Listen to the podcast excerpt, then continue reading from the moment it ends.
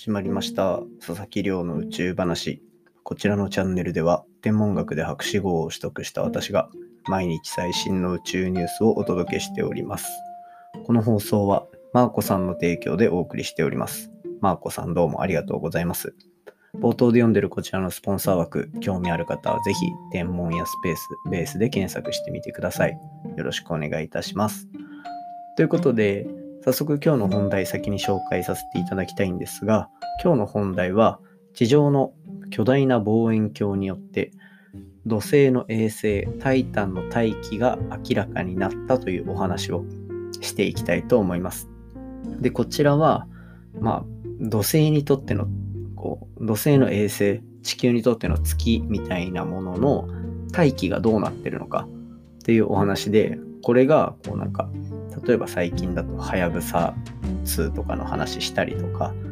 いわゆる探査機とかで直接行って大気がどうのこうのっていう観測をしたわけではなくて地上の望遠鏡でいろいろ見てあげた結果この土星の衛星タイタンの大気が明らかになったというところでこう技術の進歩っていうところをすごく感じられるものであったりとかあとは地球と土星の違い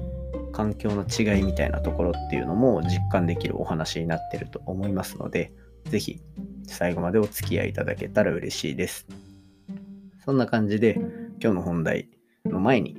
毎日恒例の近況報告になりますが今日ですねあの以前取材していただいた中央大学の広報誌こちらの書稿が上がってまいりました。最初のあれですね、記事になった体裁が整ったものっていうのが上がってきて、もうこんなにかっこよくまとめていただいてどうもありがとうございますというような具合になっておりました。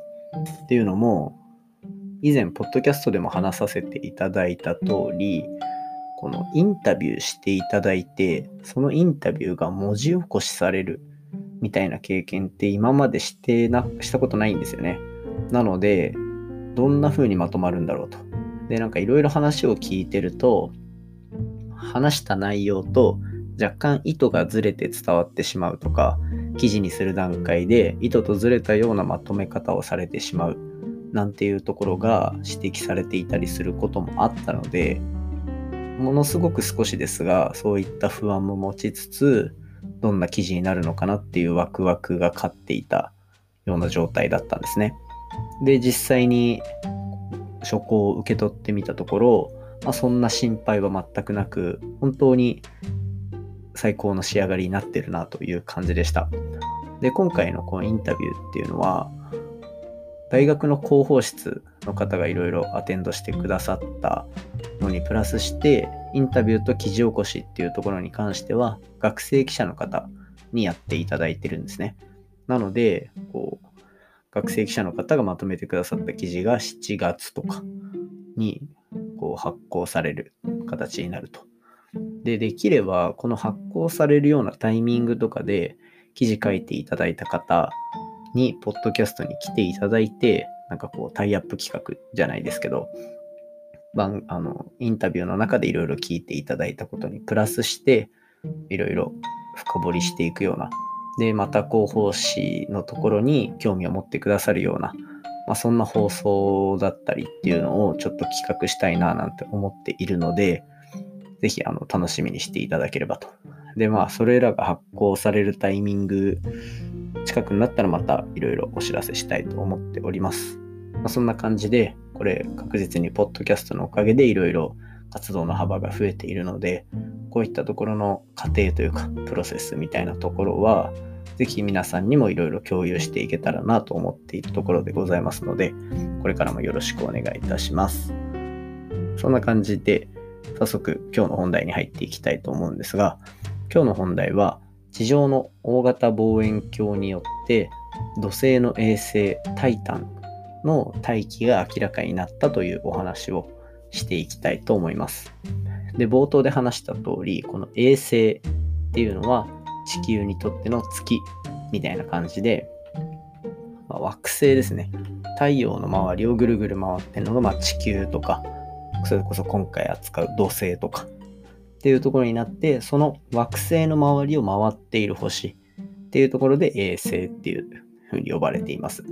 で、今回はその土星の周りを回っているタイタンという星の大気の成分が明らかになってきたと。で、これがこう地球は太陽の近くにあって太陽の影響を受けた、なんて言うんでしょう、この大気に、大気の構造になっているんですが、土星は地球よりやっぱり太陽から離れているので、どちらかというとこの太陽の影響っていうのはかなり弱くて、もう地球が受ける太陽からの紫外線の量で見ると、本当に数パーセントとしか、つまりもう50分の1、何十分の1みたいな、そんな世界観なんですね。で、えっと、そのぐらい紫外線が弱いと。で、この紫外線が降り注いでいることが、実はこの地球上のなんか大気っていうののバランスをいろいろ保っていたりする秘訣になっているわけなんですが、今言ったみたいに土星にはその太陽の光がなかなか強く飛んでこないと。これはまあ距離でなんとなくわかるんですね。太陽の近くから惑星で言うと、まあいろいろ呼び方ありますが、水、金、地下、木、土、天、海、明、冥王星入れるかを任せるとして、まあそんな感じで並んでると。つまり、水、金、地、地球は3番目に近いのに加えて、土星っていうのは火、木、土なので、そこからさらに3つ離れたところにある。つまり、かなり太陽から離れているという状況があります。で、地球の大気っていうのは、そのさっき言ったみたいに、太陽の光によっていろいろ制御されてる一方で、じゃあ土星の周り、まあ、今回で言うと土星の衛星タイタンは何によってこう大気っていうところが作られ出しているのかっていうと、これは銀、これですね、銀河宇宙船と呼ばれる、まあ、宇宙から飛んでくる放射線が実はこう土星の周りの大気っていうのをいろいろバランスをとってくれてるという状況です。っていうのも、まあ、太陽を中心としたこの太陽系があって太陽の近くだと太陽の光そしてこの周りにいろいろ磁場とかがあって太陽系の中で結構いろいろ守られてる部類に入るとその一方で太陽系の外側に行けば行くほど何て言うんでしょう太陽の影響が弱くなった分宇宙のその太陽系の外側から来る今回でいうみたいな放射線の影響っていうのが強くなるんですね。で、この放射線が強く降り注ぐ。銀河宇宙船っていうのが強く降り注ぐっていう状況のおかげで、土星には独特の大気構造っていうのができてきます。で、今回、その巨大な地球上での望遠鏡っていうのを使って、土星の衛星タイタンっていうのを調べてあげた結果、こうかなり小さい量ではあるもののすごい複雑な分子アセトニトリルアセトニトリルかっていうような名前のものだったりとかあとは窒素窒素の同位体っていうのも発見されるっていうところが今回こう研究で明らかになったと。でこれはもうこう土星のこの衛星の周りの大気っていうところに宇宙船がぶつかる宇宙船っていうのはこうなんだろうな例えば、レントゲンを撮るときに、X 線っていうのを放射されるじゃないですか。ああいうような感じで、目に見えない、まあ、一種のエネルギーを持った波みたいなのが、宇宙の遠くからたくさん飛んでくるんですね。そのエネルギーにさらされた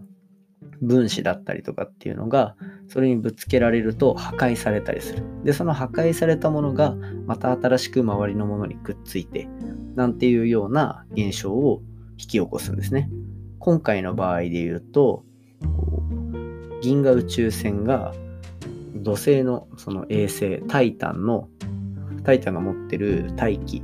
窒素の分子っていうのを破壊してその窒素の窒素の分子を破壊すると、まあ、単体のこう窒素の原子っていうのができると。でその新しくできた窒素の原子に対してまた周りに新しいいろいろな物質がくっついてアセトニトリルなんていう物質を作ると。ここら辺のあの細かい話、わけわからないと思う方はもう完全に聞き流していただいて大丈夫で、今回ここのお話で伝えたかったことっていうのは、太陽系っていうのはまず太陽を中心として特殊な環境が作られていると。で、私たちはこの太陽に生かされているだけじゃなくて、外側から飛んでくるその宇宙船と呼ばれるなんかエネルギーの高い、まあ危ないとは言い切れないけど、宇宙の外から飛んでくる、まあ、ビームみたいなものをあのの影響を受けずに住むような環境にいると。一方で太陽系の外側に行くとその太陽の影響っていうのからまた別そして大気の構造っていうのが変わってくるので外側銀河の外側から太陽系ごめんなさい。太陽系の外側から来るこう銀河。銀河宇宙船と呼ばれる宇宙の遠くから飛んでくるビームの影響を強く受けやすいというところでこう太陽系の中でもぱり恵まれた恵まれた環境にいる地球っていうところはそれはそれで特殊なんだなというお話です。でなんか今回のその話宇宙から飛んでくるビームみたいなものが空気を変えてるこんなのこう地球上であんまり起こらなくてすごい特殊な話なんじゃないかと思う方いるかもしれませんがこの夏場とか結構一時期話題になった光化学スモッグなんていうのあったりしましたよね。あれは、まあ、簡単に言えばその太陽から飛んでくる紫外線の量とかっていうあの光の強さによって地球の大気の中にある、まあ、それぞれの物質とかですね。地球上で言うと窒素。窒素酸化物とかか。窒素炭窒素酸化物とか炭化水素って言われるようなものっていうのが太陽の光によって分解されてでそれが光化学スモッグっていうふうに呼ばれるんですねなので言ってしまえばこう土星の惑星タイタンでは宇宙から飛んでくる光によって